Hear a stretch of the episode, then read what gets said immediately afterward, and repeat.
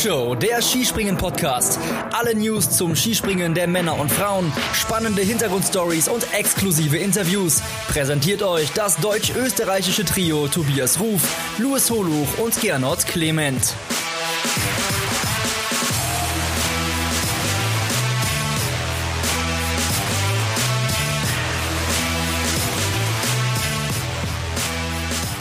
Ho, ho, ho, liebe Flugshow-Hörerinnen und liebe Flugshow-Hörer. Wir haben ja nach dem Rückblick auf Engelberg und Ramsau gesagt, dass wir uns eine kurze Weihnachtspause gönnen, aber wir wollen nochmal nachlegen und euch eine kleine Überraschung bereiten. Das tue ich nicht alleine, sondern mit meinem großartigen Kollegen Luis Holoch. Hallo Luis. Hallo lieber Gernot, frohe Weihnachten auch von mir. Haha, frohe Weihnachten. Luis, wir haben ausführlich den Damenweltcup in Ramsau besprochen und sind aber zu dem Entschluss gekommen, dass die Mädels ganz einfach zu wenig Wettbewerbe haben aktuell. Aber genau deshalb wollen wir auch, dass in unserem Weihnachtsgeschenk an euch, liebe Hörerinnen und Hörer, die Damen und vor allem drei Damen in der Hauptrolle sind, Luis. Genau so ist es, ja. Wir haben gewissermaßen die heiligen drei Königinnen zu Gast gehabt, wenn wir mal im Weihnachtssprech bleiben wollen. Und äh, das war niemand geringerer als das erste Geschwister-Trio im Frauenskispringen, nämlich Jessica, Lara und Manuela Malsina. Wir haben die drei, ja, vor so einem runden Monat angefragt, ob sie nicht Lust hätten, bei uns in den Podcast zu kommen. Und ja, es hat sich dahin entwickelt, dass sie alle drei plötzlich gemeinsam in den Podcast wollten und äh, das haben wir natürlich äh, sehr dankend angenommen und uns bleibt an dieser Stelle nichts anderes übrig, als euch sehr viel Spaß mit dieser sehr besonderen Folge der Flugshow zu wünschen.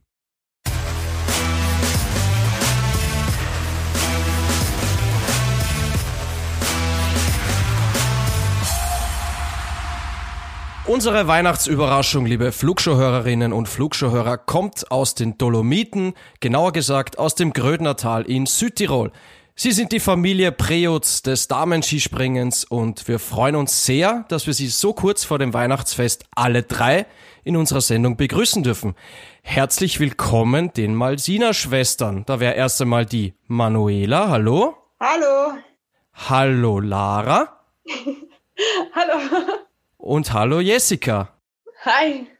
Grüß euch Mädels. Ja, super, dass das geklappt hat. Äh, und gleich zu Beginn, damit die Zuhörer euch ein bisschen kennenlernen, haben wir uns gedacht, wir fangen ganz locker an. Und ihr könnt einfach jeder von euch mal kurz erklären, was man über euch wissen muss und vor allem, was euch von euren Schwestern unterscheidet. Dann fangen wir gleich mal mit der Manu an.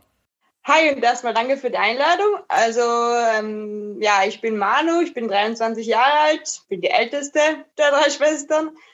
Ähm, mich unterscheidet hauptsächlich, dass ich eine Leseratte bin. Die anderen beiden lesen überhaupt nicht gern, aber ich jede freie Minute ähm, äh, nutze ich eigentlich damit, um zu lesen, ja. Mhm. Lara? Ich bin Lara, ich bin jetzt 20 Jahre alt und ich unterscheide mich von den anderen beiden. Hm. ja, vielleicht, weil ich die größte Leitung habe. Ich bin die langsamste der Truppe und vielleicht auch die tollpatschigste. Ja, Jessica? Also ich bin Jessica, äh, bin die jüngste der drei, äh, bin 18 Jahre alt und ähm, ja, ich bin vielleicht die sturste der drei. also wenn ich jetzt was im Kopf habe, dann meistens will ich es dann auch durchsetzen. ja, sehr schön. Das sind doch schon mal drei sehr prägnante äh, Charakterzüge. Bei Stur erkenne ich mich durchaus wieder. Das sagt man uns aus Westfalen ja auch nach. Kann ähm, ich so bestätigen. Ja, stur, hartnäckig, kämpferisch, sage ich nur ähm, wir erwischen euch ja jetzt kurz nach dem Weltcup-Auftakt in der Ramsau. Deswegen äh, ist das natürlich unser erstes Thema. Ähm, fangen wir jetzt mal mit der Jüngsten an. Jessie, ähm, erzähl doch mal, wie war dieses Wochenende für dich? ja, jetzt insgesamt war es eigentlich schon ein schönes Wochenende, wieder endlich beim Rennen zu sein. Aber äh, ja, mit meiner Leistung bin ich gar nicht zufrieden. Ich habe eigentlich den Sprung komplett verhauen und ja, sieht man dann auch äh, in der Ergebnisliste. Naja, da gehst du jetzt aber schon hart mit dir ins Gericht. 1,9 Punkte an der Quali vorbei. Ich meine, da träumen wir andere noch von. ja, ja, aber ja, von im Vergleich zu den Trainingssprüngen und so war ich da schon weit weg eigentlich. Also ja, ja, ist natürlich immer ärgerlich, wenn es dann, wenn es drauf ankommt, nicht, nicht klappt. Aber soll ja nicht die letzte Chance in dieser Saison sein, hoffentlich. Ja, eben. Dann äh, machen wir mit dir weiter, Manu. Äh, du hast es in den Wettkampf geschafft, äh, Rang 40, aber ich kann mir denken, so ganz zufrieden bist auch du nicht. Nee, ich habe aktuell so ein bisschen das Problem, dass wenn die Hocke nicht passt, dann passt der ganze Sprung gar nicht. Und Ramsau hat so ein bisschen einen speziellen Anlauf und manche Sprünge habe ich dann hingekriegt, manche so gar nicht. Ähm, auch im Training war es schon eine einzige Katastrophe. Die Quali habe ich so gerade so gerettet, aber dann war eben wieder der Wettkampfsprung nicht so gut. Ähm, ja, es hängt bei mir einfach gerade an der Hucke und das entscheiden so wenige Millimeter gerade bei mir, ob es dann der Sprung läuft oder nicht. Und ja, der Sprung war dann nicht gut, aber ja, wie gesagt, das war jetzt der erste Wettkampf und es sollen ja noch weiter folgen. Lara, du bist 20. geworden, hast Weltcup-Punkte geholt. Wie bewertest du deinen Start in diesen Weltcup-Winter? Ja, für den Anfang hat es eigentlich schon gepasst, aber ein bisschen wie bei den anderen. Ich selber weiß, dass in den Training bin, springe ich eigentlich, im Training springe ich, springe ich eigentlich besser. Und ja, es ist mir eigentlich halt noch nicht gelungen, mein, meine beste Leistung im Wettkampf abzurufen. Aber ich bin schon zuverlässig, dass das noch wird. Lara, wie schwer ist denn diese Schanze wirklich in Ramsau? Man hört ja immer so, das ist eine Schanze, mit der nicht äh, jeder oder jede zurechtkommt. Ich finde sie jetzt persönlich im Vergleich zu anderen Schanzen eigentlich nicht so extra schwer. Gibt es bestimmte Tücken, die die Schanze mit sich bringt? Ich, keine Ahnung, ich wüsste nicht. Vielleicht. Ja, man, man, man sieht schon, du nimmst das mit jeder Chance auf. Ja, also, äh, eigentlich. Äh, äh, genau, ja. Ich kann der Chance nicht die Schuld geben. Ich muss da hinkommen und mich anpassen. Und die Chance ist, wie sie ist. Das ist die richtige Einstellung einer Profisportlerin. Einfach das Beste draus machen. Aber äh, Lara, bleiben wir gleich mal bei dir. Ähm, es war ja ein besonderer Wettkampf. Es waren keine Zuschauer vor Ort. Ähm, wir haben eine Pandemie. Es ist alles bisschen anders als sonst. Wie hat sich das angefühlt? Ja, es ist eigentlich schon schade, dass man, dass es überhaupt keine Zuschauer gibt. Bei uns Mädels waren es eh schon immer wenige. Und ja, es ist einfach schade. Man hat einfach ein anderes Feeling. Man fühlt sich ja nicht wirklich wie in einem Wettkampf.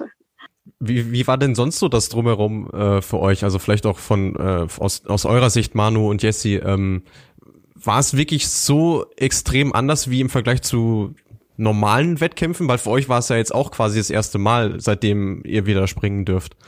Ja, ich würde jetzt mal sagen, vor allem in Österreich so sind eigentlich eher immer viele Zuschauer im Vergleich so zu anderen Orten. Und da hat man schon recht deutlich gemerkt, dass die Zuschauer fehlen so. Und ja, man hört halt den Speaker, der die Weite durchsagt so, aber dann niemand, der klatscht, niemand, der anfeuert, vor allem dann, wenn auch die Österreicherinnen selber springen, da fehlt dann einfach was, weil es ist einfach niemand da, der einen unterstützt oder ja, für einen dann herumschreit oder auch die, die bekannte Sirene von den Slowenen, die hat auch gefehlt zum Beispiel. Ja, es fehlt einfach ein wenig der Lärm sozusagen. ja, es hat sich also ein bisschen so angefühlt, auch wie bei den Rennen, die man mit zehn gemacht hat, die wirklich nicht wichtig waren, wo dann auch fast niemand zuschauen war, außer die Eltern.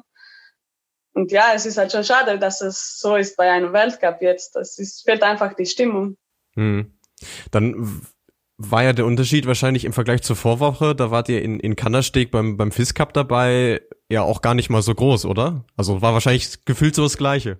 Ja, eigentlich schon. Es waren einfach keine Zuschauer, war einfach niemand da, genau gleich wie jetzt beim Weltcup-Auftakt. Also jetzt beim Weltcup waren vielleicht ein paar mehr Betreuer da, die dann unten rumstanden ja. so.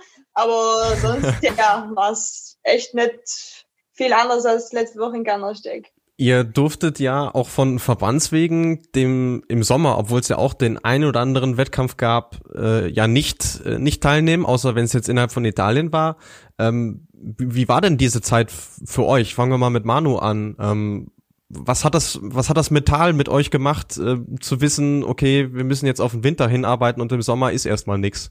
Ja, einerseits war klar, war es schade, weil äh, Wettkämpfen teilnehmen ist immer cool, so sich mit anderen vergleichen. Das ist immer auch wichtig so, weil wir haben auch durch, ähm, während dem Sommer niemanden recht an der Schanze getroffen, wo man sich mal vergleichen konnte.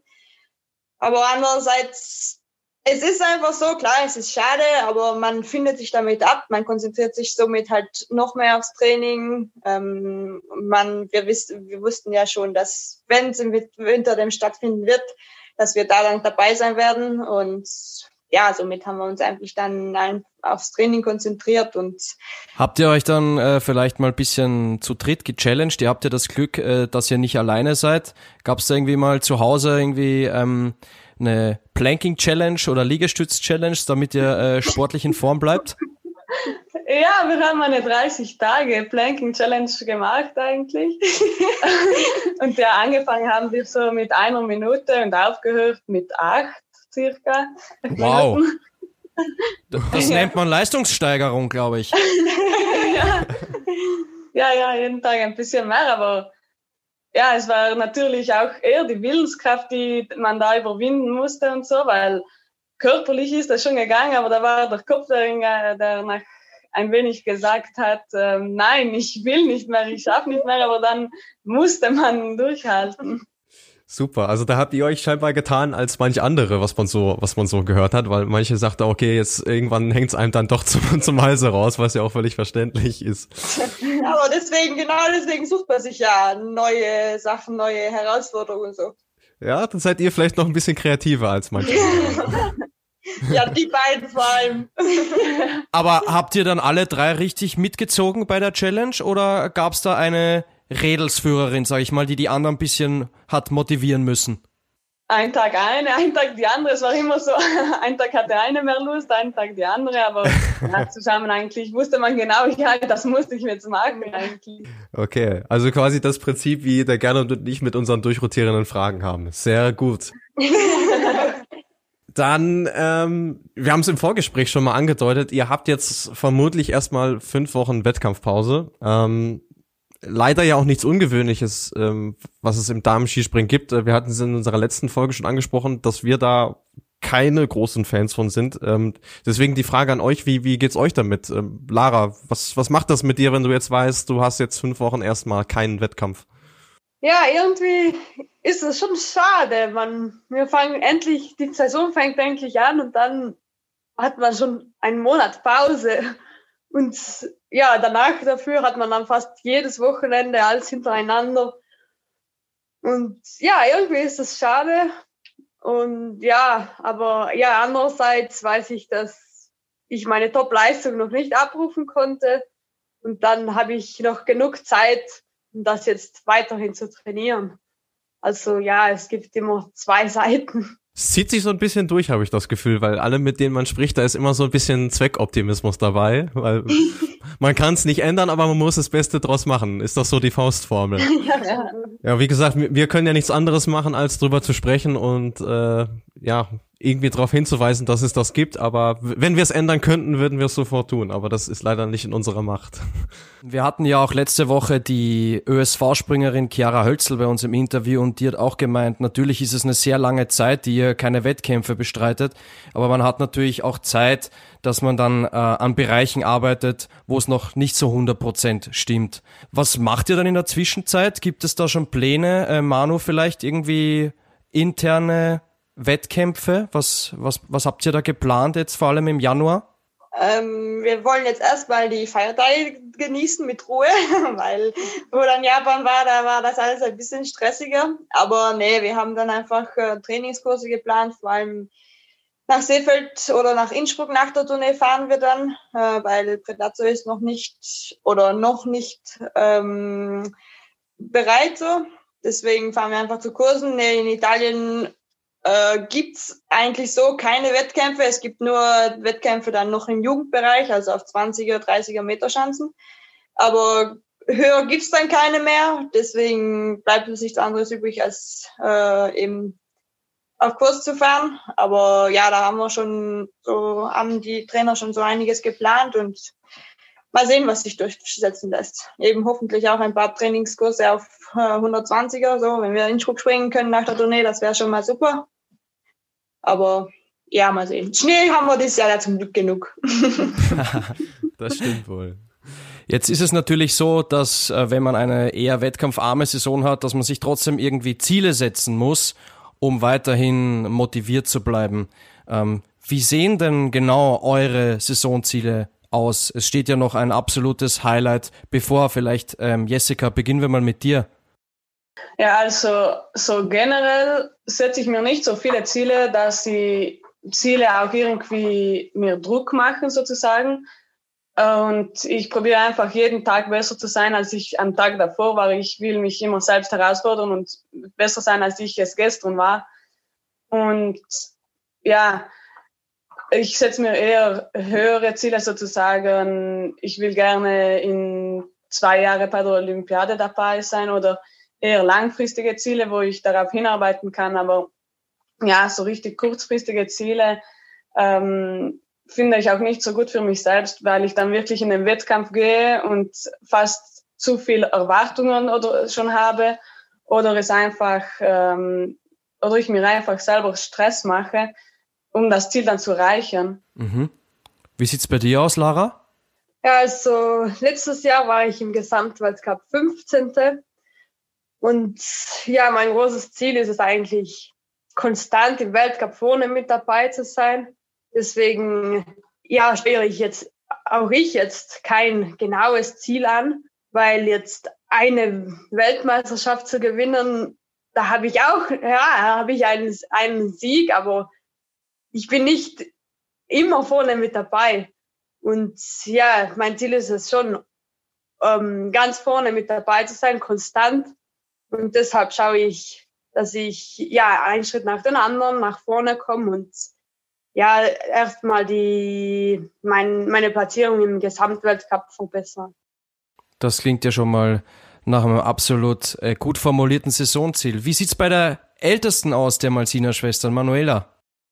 Ähm, bei mir ist es ein bisschen ähnlich wie Jessica. Also da ich jetzt so ähm, gravierende Unterschiede habe zwischen einem guten und einem schlechten Sprung, muss ich auch ein bisschen gucken von Sprung zu Sprung. Also ich versuche einfach mich auf jeden einzelnen Sprung ähm, genauso gut und äh, gleich zu konzentrieren wie auf jeden anderen. Also es ist jetzt egal, ob es jetzt im Training ist, im Wettkampf ist, bei der WM ist. Ähm, also ich muss mich einfach darauf konzentrieren und ähm, ja, vor allem auch ein bisschen die Ängste ausschalten, weil ich habe immer noch ein bisschen von damaligen Stürzen so manchmal, dass da die im Kopf wieder auftauchen und ähm, da auch ein bisschen Überwindung kosten. Und ja, von daher hoffe ich einfach, ähm, gute Sprünge zu zeigen können, alles zu überwinden und dass wir überhaupt den ganzen Winter durchspringen können. Die Flugshow drückt auf jeden Fall euch dreien fest die Daumen dass ihr eure Saisonziele verwirklichen könnt. Das war der erste Teil mit den Malsina-Schwestern. Wir sind nach einer kurzen Pause gleich wieder zurück und dann machen wir mal einen Rückblick auf eure bislang größten Karrieremomente. Bis gleich.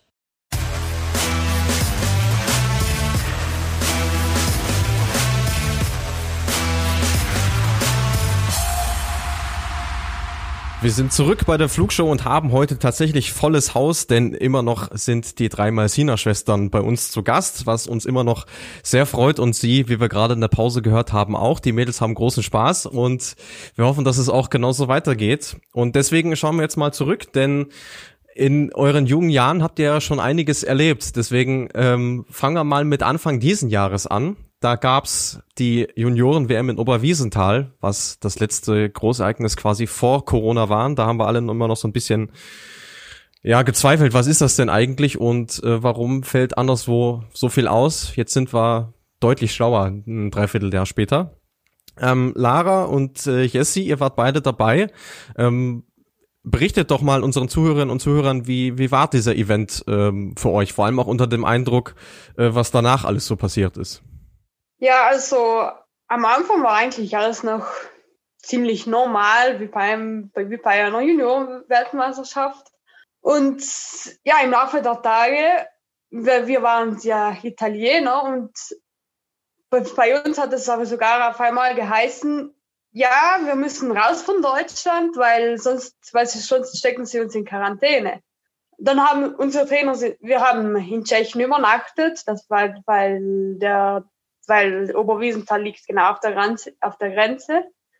Also haben wir in Tschechien übernachtet und unsere Trainer sind dann schon auf die Schanze gefahren und haben alles zusammengepackt, damit wir, damit, damit wir in Deutschland nicht in Quarantäne müssen. Aber ja, danach haben wir dann gehört, ja, weil wir schon länger dort waren, war das dann okay. Dann konnten wir doch ohne Probleme weiterhin bleiben. Und ja, am Anfang war das ganz eine komische Situation.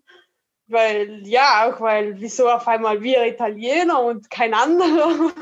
Und das Virus ist ja bei uns nicht bösartiger als anderswo.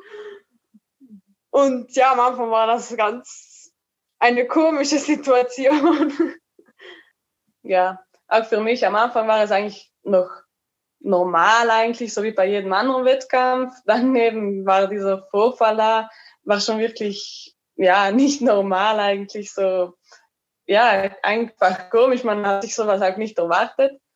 Und dann zum Ende hin auch, in den letzten Tagen wusste man dann jetzt wirklich nicht, ob man jetzt nach Hause geht oder äh, direkt weiter zum nächsten Wettkampf, weil wären wir nach Hause gekommen, dann hätten wir nicht mehr starten können für den nächsten Wettkampf. Also haben wir geplant, äh, weiterzufahren. Äh, ich war, wäre direkt nach äh, Eisenerz gefahren für den letzten Alpencup. Und ja, dann auf dem Tag, ähm, Tag der Reise dann, äh, sind wir dann auf der Raststätte stehen geblieben, weil wir dann selbst gar nicht wussten, was wir überhaupt machen sollten und haben eigentlich nur die Entscheidung äh, des Präsidenten unseres äh, Verbandes gewartet, äh, um zu wissen, ob wir jetzt heim sollen, ob wir zum nächsten Wettkampf sollen und was wir überhaupt machen sollen, weil es war jetzt alles neu und wir hatten eigentlich keine Ahnung. Ja, ich hatte da eigentlich noch Glück, weil ich bin am Tag vor ihnen noch weggestartet und direkt nach Oslo geflogen, um dann noch die Royal mitzuspringen. Und ja, für mich war das dann noch kein Problem. Ich konnte da nach Norwegen fliegen, einreisen. Sie haben nicht mal Corona-Tests und gar nichts gemacht noch. Und da konnte ich auch in Lillehammer, Oslo habe ich verpasst gehabt, aber in Lillehammer konnte ich dann ohne Probleme mitspringen. Und dann weiter auf Trondheim haben wir die Quali gemacht und auf einmal war die Saison fertig. Das war kaum zu glauben.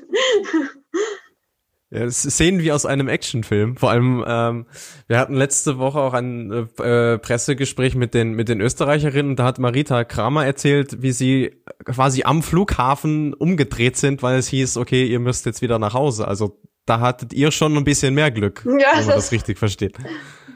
Ja, krass. Also ähm, ich glaube, das ist was, was wir alle unseren unseren Kindern irgendwann mal erzählen werden, weil sowas, ähm, das, das glaubt dir ja erstmal keiner.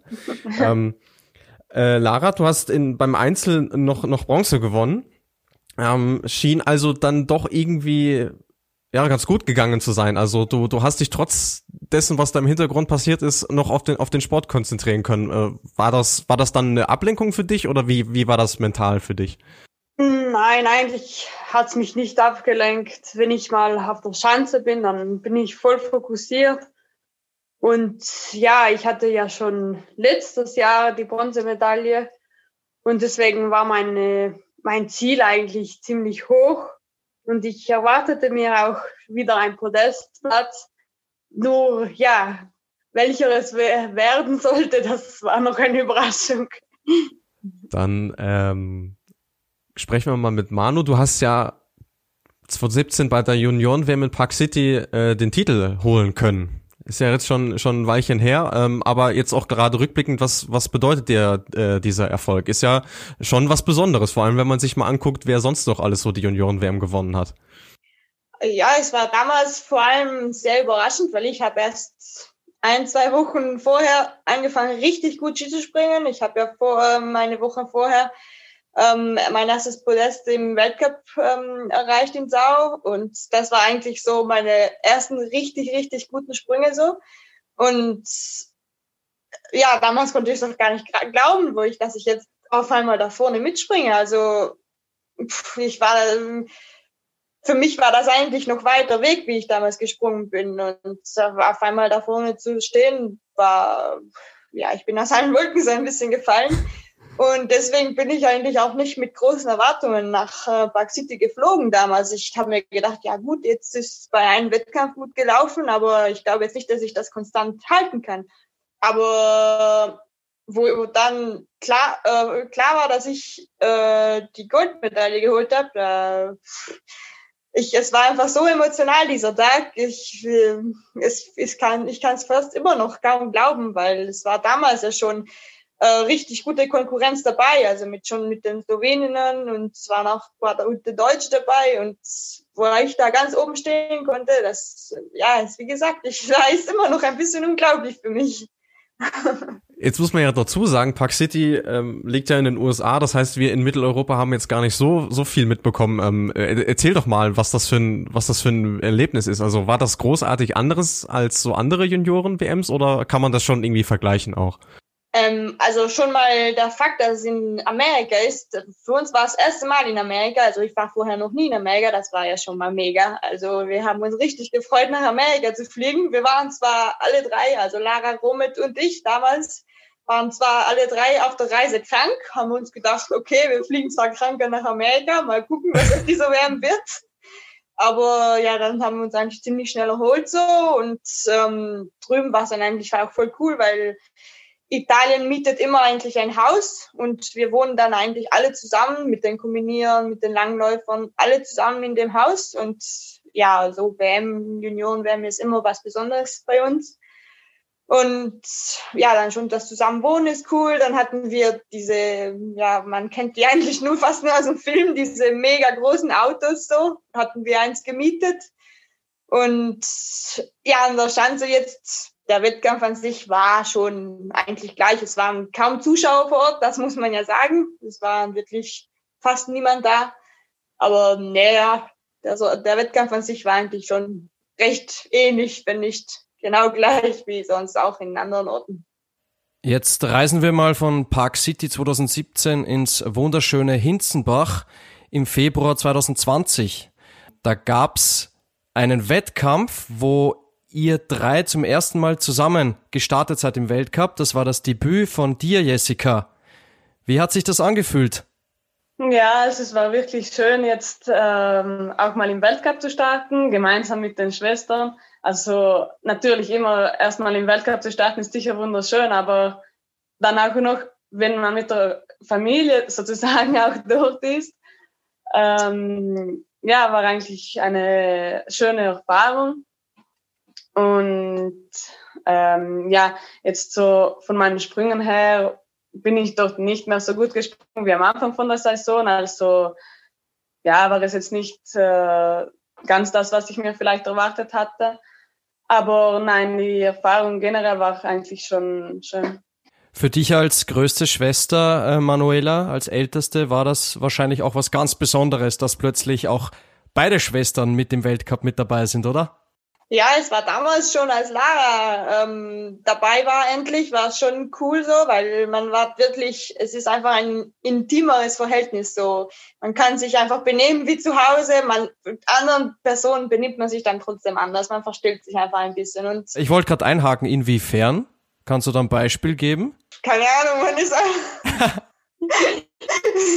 ich glaube, ich gehe da nicht zu sehr ins Detail, aber man ist einfach äh, locker drauf. Man, zum Beispiel im Zimmer, man, einem gefällt die gleiche Musik zum Beispiel. Man, oder man hört dann auch Musik, weil zum Beispiel, wenn man mit jemand anderem ist, dann jemand dem anderen stört das. Oder man hat die gleichen Schlafgewohnheiten jetzt. Zum Beispiel wir alle drei lieben es im Dunkeln zu schleifen zum Beispiel. Oder andere Teamkolleginnen haben nicht mal die Vorhänge zugezogen, weil sie möchten, mochten es nicht im Dunkeln zu schlafen.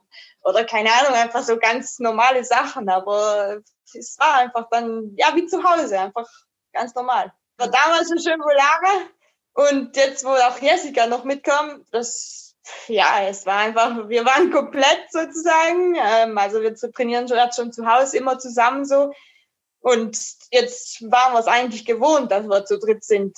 Und ja, wo wir es dann jetzt auch im, Wettkampf ähm, alle drei sein konnten und dann noch zusätzlich den Erfolg von Lara zu dritt feiern konnten, das war natürlich super schön.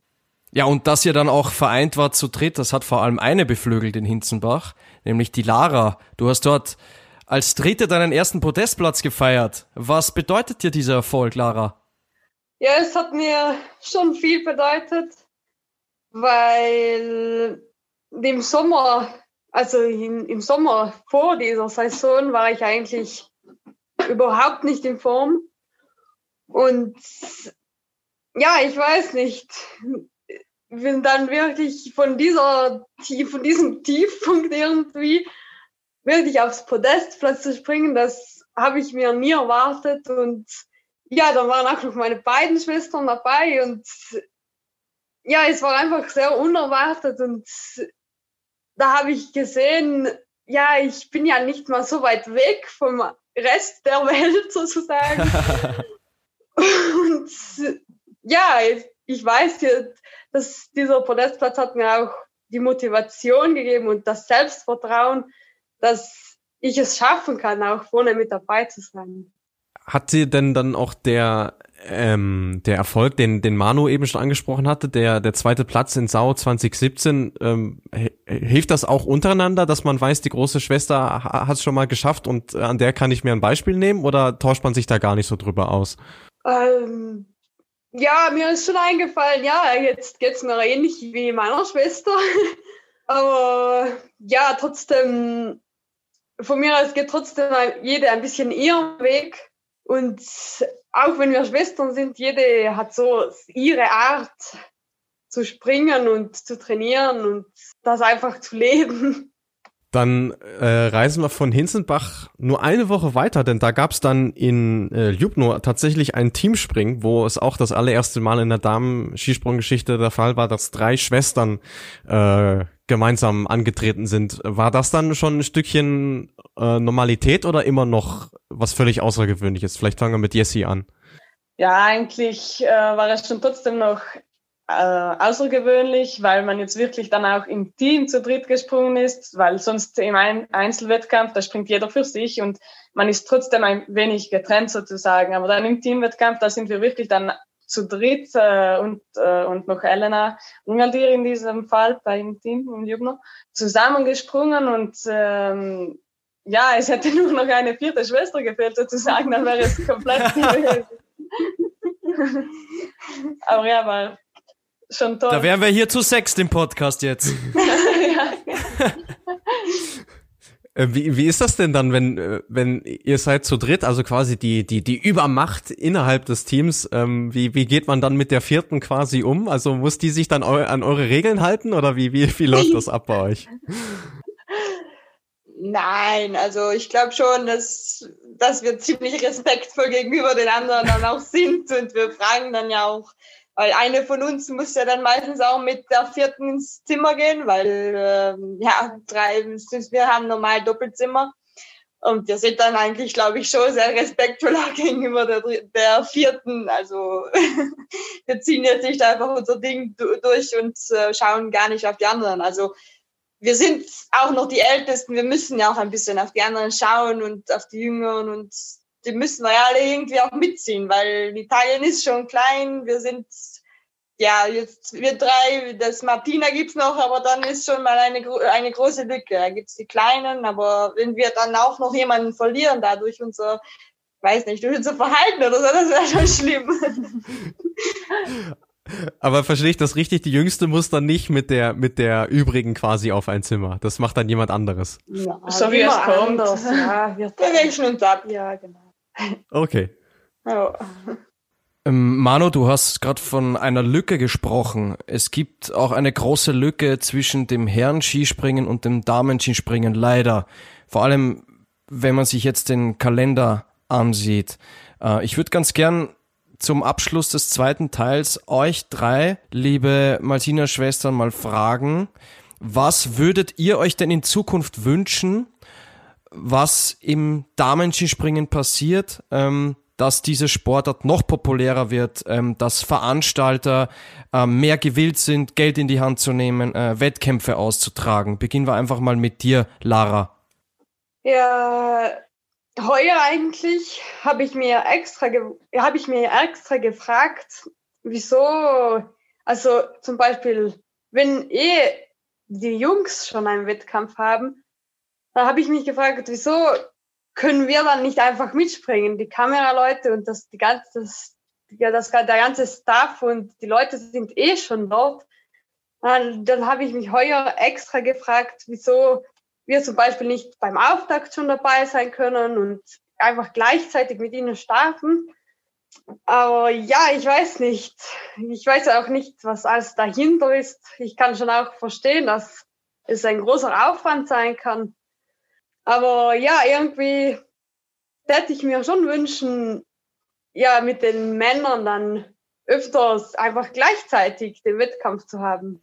Mhm. Wie sieht's bei Jessica und Manuela aus? Habt ihr da noch was hinzuzufügen?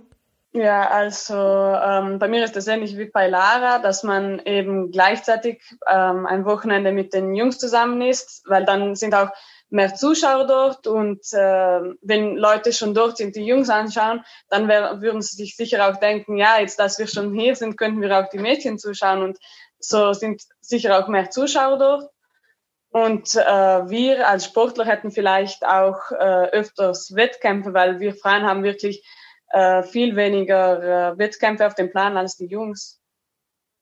Ich glaube, wenn die FIS bei uns schon die Vier-Schanzentournee aufnehmen wird, das wäre schon ein Riesenerfolg, weil die Vier-Schanzentournee ist ja nun wirklich ein Wettkampf, der weltweit eigentlich verfolgt wird und auch gut verfolgt wird, äh, viele Zuschauer hat und ja, ich glaube, wenn wir schon mal, ich will jetzt nicht sagen als Vorspringer, aber einen Tag davor äh, von den Jungs da einfach starten können, wie Sarah gesagt hat, das ganze, der ganze Staff ist ja schon da. Die Kosten wären also auch nicht doppelt, nur da, weil wir da auch jetzt starten würden. Die Kosten wären ja sozusagen fast die gleichen. Und ja, ich glaube schon, dass das viel bringen würde, wenn wir einfach zusammen springen würden. Also im Biathlon zum Beispiel funktioniert das ja auch, dass sie an einem Wochenende im gleichen Ort sind, sein können oder beim Rodeln oder es ist ja in vielen Sportarten so.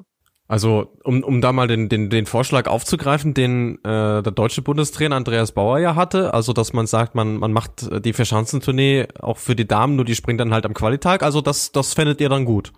Ja. Mhm. Also besser als gar nicht zu springen ist alles. Ja. Weil okay. auch bei der Quali, man weiß ja, auch sogar eine Quali bei der Fischhandeltournee ist gut besucht. Jetzt nicht so ganz so gut wie ein Wettkampftag, aber wie Lara schon sagte, ich glaube nicht, dass danach, dass, dass die Zuschauer danach heimfahren würden. Dann würden sie dann so, äh, sofort sagen, okay, dann schauen wir die Damen auch noch. Und vor allem jetzt, da die Tournee in Deutschland und Österreich stattfindet, die beiden Orte, wo eh schon auch bei uns relativ viel Zuschauer wären, ähm, ja, glaube ich schon, dass das viel bringen würde, so für das Image des Frauenskisprings. Es war ja zu hören, dass das vielleicht sogar für die nächste Saison schon ins äh, Programm kommt. Da können wir ja im Prinzip äh, nur die Daumen drücken, weil wenn das von euch Springerin ja auch so akzeptiert wird, dann wäre es ja töricht, das irgendwie nicht zu machen, auf jeden Fall. ja, ja. Okay, dann machen wir noch mal eine ganz kurze Pause und äh, melden uns dann noch mal mit einem dritten Teil zurück.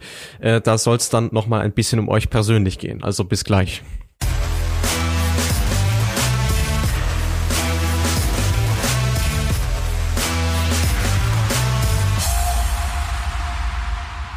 Wir sind zurück bei der Flugshow. Die Qualifikation und der erste Wertungsdurchgang sind vorbei. Jetzt geht's ins große Finale und äh, wir haben die Mädels schon mal mental darauf vorbereitet. Es wird jetzt noch mal knackig. Wir fangen aber relativ locker an. Und zwar ähm, würde sicherlich auch unsere Zuhörerinnen und Zuhörer interessieren.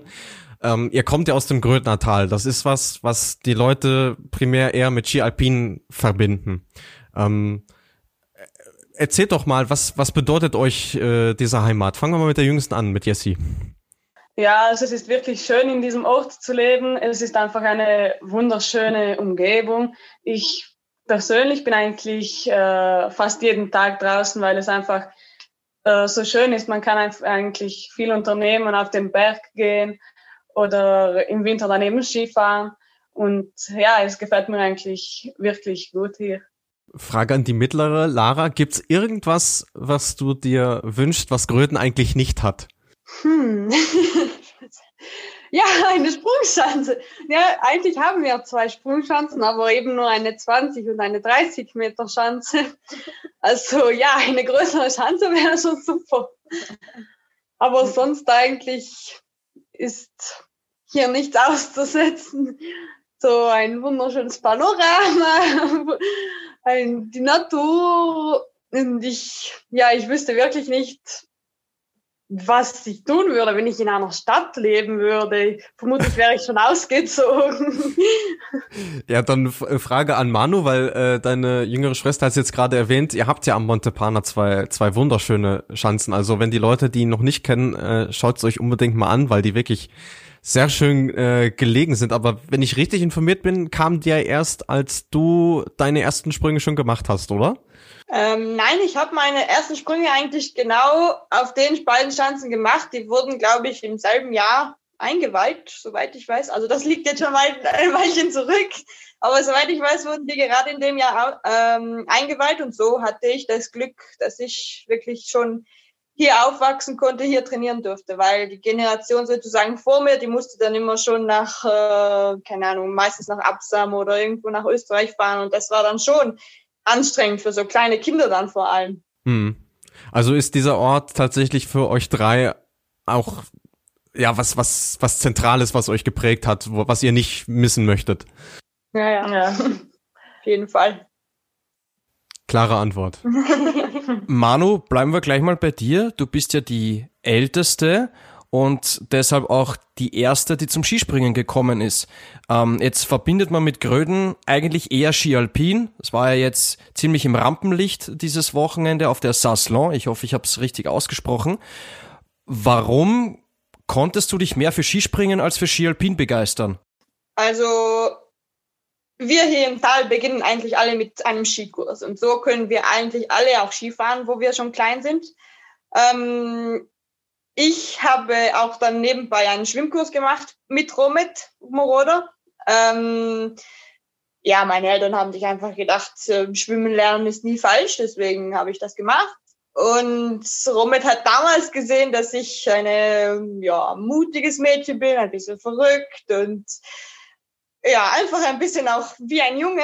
Und äh, er hatte damals hier in Gröden die erste Sprungmannschaft aufgebaut und hat mich dann deswegen wegen meinem Charakter gefragt, ob ich nicht mal versuchen will zum Skispringen.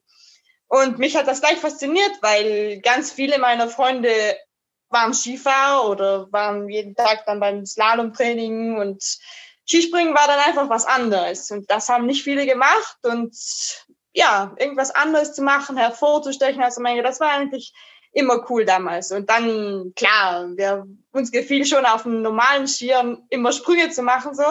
Und dann jetzt wirklich Ski zu springen, dann einen richtigen Hüpfer herunterzuspringen, sozusagen, das, das war richtig cool für mich damals. Es war klar, im ersten Moment immer ein bisschen eine Überwindung, sich da loszulassen vom Balken. Als man noch sieben Jahre alt ist, so ist das schon eine große Chance, auch schon eine 20-Meter-Chance.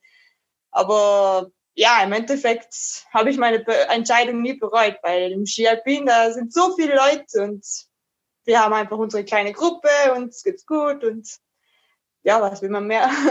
Ja, im Ski Alpin ist natürlich auch die Leistungsdichte extrem hoch. Äh, Lara, wie war das bei dir? Hat dich die ältere Schwester, die Manu, davon überzeugt, einfach mal zur Schanze mitzukommen? Äh, ja, schon. Also meine Eltern sind dann öfters zuschauen gegangen. Oder besser gesagt, wir sind Skifahren gegangen und die Skipiste liegt eigentlich ja gleich neben der Schanze. Und ja, früher hat es eben, uns ja eben auch gefallen, in den Waldpisten zu fahren, so im Tiefschnee. Und ja, durch den Wald sind wir dann direkt zur Schanze gekommen und dann haben wir da oft zugesehen. Und ja, ich habe dann gesehen, dass es ja meiner Schwester viel Spaß machte und da habe ich mir gedacht, ja, könnte ich ja auch mal probieren. Ja, ich würde sagen, das war eine gute Entscheidung. ja. Bei, bei dir, Jessica, wie, wie kamst du zum schönsten Sport der Welt? Also ja, am Anfang äh, war ich eben wie Lara eben auch äh, oft zuschauen, wie sie trainiert haben. Und ja, eigentlich ehrlich zu sagen, am Anfang hat es mich nicht so ganz fasziniert. Das irgendwie hat mich mehr fasziniert, sogar Hockey hat mich mehr fasziniert oder ja, Schwimmen. Ich wollte eigentlich am Anfang nicht wirklich Skispringen machen. Aber dann haben meine Eltern gesagt, ja, versuche es mal. Und ja, dann habe ich es eigentlich dann auch eben probiert und das hat mir eigentlich auch sehr gut gefallen. Und ja, dann waren die anderen Gedanken eigentlich schon weg und ich bin beim Skispringen gelandet. Wahnsinn. Und jetzt haben wir dreimal Sinas im Damenweltcup. Solche, Geschicht solche Geschichten schreibt das Damenskispringen. wir, wir würden ganz gern, wir würden ganz gern von euch dreien noch wissen, jetzt äh, fernab des Sports, was ist denn so euer größtes Talent? Lara, beginnen wir mal mit dir. Was ist denn so ähm, dein größtes Talent fernab des Sports? Hm. Singen sicher nicht. ähm, Talent, keine Ahnung. Ich glaube, ja, ich glaube, kochen und backen kann ich eigentlich ziemlich gut. Auch wenn ich habe eigentlich nie einen Kurs oder sowas gemacht. Ich nehme einfach das Kochbuch her und ja, mir gelingen die Sachen. Mhm. Wie ist es bei dir, Jessica? Ja, also ich bin sehr kreativ, ähm, deshalb eigentlich auch bei mir ähm, backen. So zum Beispiel, wenn jemand Geburtstag hat und so, da eigentlich mache ich eigentlich immer den Kuchen und dann mache ich auch sozusagen fast äh, Kuchen wie von Konditor oder so. Ja. Also ja, habe sehr viel Fantasie und so und deshalb ähm, ja, habe ich auch ähm, viele Ideen, wie man einen Kuchen machen kann und so und deshalb ja abbacken. Ja, die, die Flugshow-Redaktion wird sich auf jeden Fall über eine Weihnachtstorte äh, sehr freuen. ähm, können wir dann nach, des, können wir dann nach der Sendung die, die Adressen austauschen. Äh, wir würden uns sehr drüber freuen. wie, ist, wie, ist es, wie ist es bei dir, Manuela? Was ist so dein größtes Talent fernab des Sports? Ähm, bei mir ist Kochen und Backen sicher nicht. ähm, ich, ja, wie gesagt, ich äh, bin eigentlich sprachlich recht begabt so. Ähm, ich habe auch zum Beispiel der, äh, der Sohn meiner, äh, meiner Tante ist ähm, hat ein paar Schwierigkeiten in der Schule. Dem helfe ich eigentlich viel. Ähm, also so als Stütze, also ich kann gut erklären zum Beispiel. Aber äh, ja, ich bin eigentlich sonst ein, auch in anderen Sportarten recht begabt. Ich kann gut Volleyball spielen, ich kann gut Badminton spielen. Ja, ich bin eigentlich recht sportlich so unterwegs. Ähm, wir legen dieses Interview unseren Zuhörern ja quasi als, äh, als Geschenk unter den Weihnachtsbaum. Deswegen würde uns und sicherlich auch unsere Hörerinnen und Hörern auch interessieren, wie sieht denn Weihnachten im Haus Malsina aus? Lara, er, erzähl doch mal ein bisschen, was, was macht ihr so? Also die letzten Jahre war es immer so, dass wir haben eigentlich, oder hauptsächlich ich und Jessica, haben kochen geholfen. Dann ist uns immer unser Opa ist immer bei uns. Und normal, die letzten Jahre war es immer so, dass wir haben gegessen dann haben wir uns noch so, ja, alte Geschichten von Opa angehört und so, weil mein Vater verfährt normal mit der Pistenraupe und dann mussten wir auf Nacht immer auf ihn warten. Aber heuer, da die Skigebiete heuer nicht öffnen dürfen, wird er heuer auch schon beim Essen dabei sein. Also ja, normal ja, essen wir halt da im Familienkreis und ja, anschließend kommt dann eigentlich so die Bescherung. Wenn wir klein waren, war es so, dass wir oft sind wir dann mit dem mit den Opa rausgegangen und haben die Sternschnuppe gesucht, also das Christkind, was vorbeikommt. Und ja, wenn wir zurückgekommen sind, waren die Geschenke auf einmal und vom Baum. Heute ist es so, ja, dass ja die Geschenke werden einfach unter den Baum gestellt dann gehen wir von der, von der Küche ins Wohnzimmer, hören eigentlich, ja, weihnachtliche Musik. Und ja, dann wünschen wir uns alle frohe Weihnachten. Jeder bekommt eine Kleinigkeit. Und anschließend, ja, mein Opa, der möchte immer früh schlafen gehen, dann verabschiedet er sich eigentlich und dann anschließend gehen wir noch zu unserer Oma, die eigentlich neben uns wohnt. Und dann feiern wir eigentlich noch mit ihr. Also sehr besinnliche Weihnachten im Hause ja, Malsina. Ja, genau, im Familienkreis. So, Mädels, dann sind wir schon am Ende angelangt des seriösen Teils, wohlgemerkt. Oh. Ähm, jetzt wollen wir natürlich auch so kurz vor dem Weihnachtsfest auch bisschen Spaß noch reinbringen in unsere Podcast-Folge und wir haben uns da ein Spiel überlegt, das sich nennt Wer von euch? Und weil wir ja eh schon hier zu fünft am Herumlabern sind, ähm, war ich der Meinung, es ist das Beste, wenn wir einen Quizmaster machen und das ist der Luis. Der wird das Spiel mit euch übernehmen und ich will auch gar nicht lang drum herum reden und wünsche euch viel Spaß. Danke. Genau, also es läuft jetzt so, ich äh, stelle euch eine Frage, ich versetze euch in eine Situation und dann äh, müsst ihr euch quasi auf eine einigen, auf die diese Eigenschaft am ehesten zutrifft. Ich glaube, es funktioniert ganz praktisch, wenn wir einfach mit der ersten Frage anfangen. Ähm, ihr stellt euch vor, ihr seid so ganz normal auf Weltcupreise, meinetwegen in Ramsau am Dachstein. Ich weiß nicht, wie ich da jetzt gerade drauf komme. Und um 7 Uhr morgens klingelt der Wecker. Jetzt die Frage, wer von euch ist der größte Morgenmuffel? hm. ähm, du bleibst im Bett. Äh, Lara oder Jessica. Ich würde auch Lara sagen. Okay, 2 zu 1 für Lara. Ist notiert. Ja. Äh, dann äh, geht's natürlich weiter mit dem Springen und äh, da ist natürlich neben der Weite vor allem der Stil entscheidend, denn äh, die Kampfrichter wollen ja beeindruckt werden. Und es stellt sich natürlich die Frage, wer von euch macht den schönsten Telemark?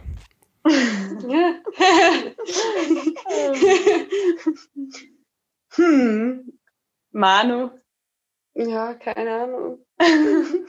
also ich bin's nicht. okay, dann bleiben jetzt nur noch Manu und Jesse übrig. Ich. 2 zu 0 für Manu, okay, eindeutig.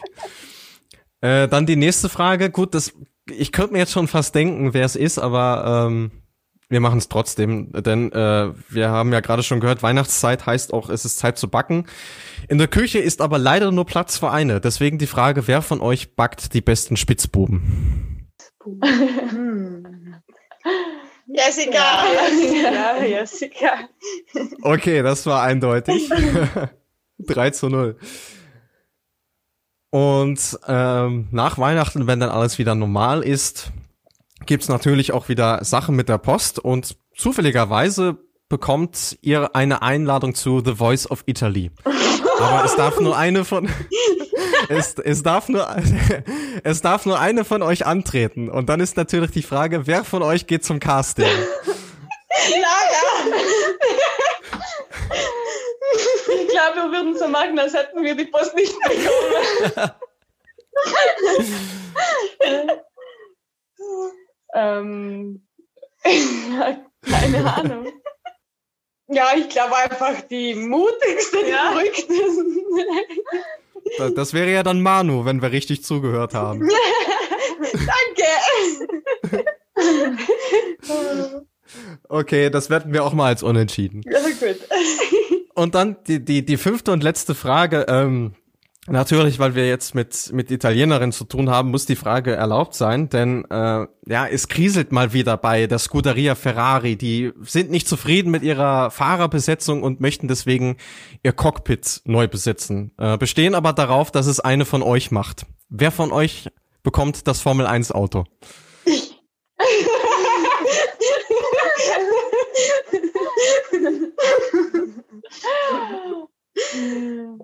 Ja, gibt's keine Einwände? da ich noch nicht der Führerschein habe, ich kann ich nicht sagen. Also ich Vielleicht bist du ja ein Naturtalent. Vielleicht bist du ja ein Naturtalent. Es soll auch Formel 1 Fahrer geben, die äh, keinen Führerschein hatten, als sie schon Formel 1 gefahren sind. Ja. Das werten wir mal für Lara. Danke, Das heißt, um das nochmal zusammenzufassen und unsere Hörerinnen und Hörer mit ins Boot zu holen. Die Manu startet also eine Sängerkarriere. Die Lara, die Lara ähm, wird bei Ferrari einsteigen und die Jessica wird nach ihren acht Goldmedaillen höchstwahrscheinlich Konditorin in der Karriere nach der Karriere. Ist das richtig? genau. Ja. Naja. Würdet ihr das unterschreiben?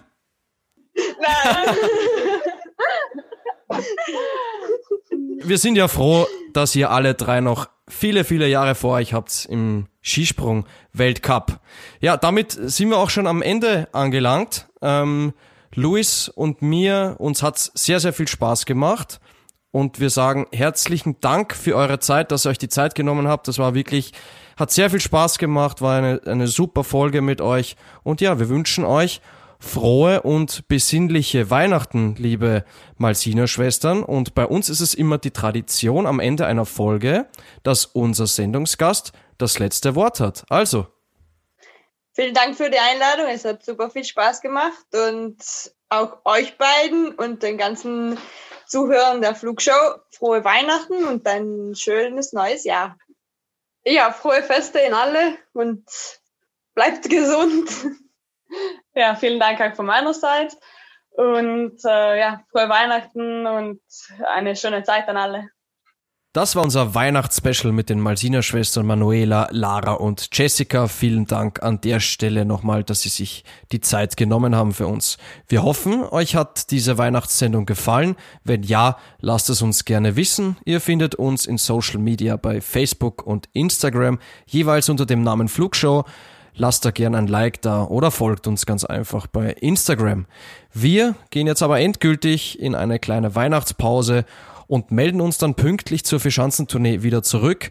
Und es ist ja normalerweise gang und gäbe, dass ich das Motto spreche am Ende unserer Sendungen, aber heute drehen wir einfach mal den Spieß um.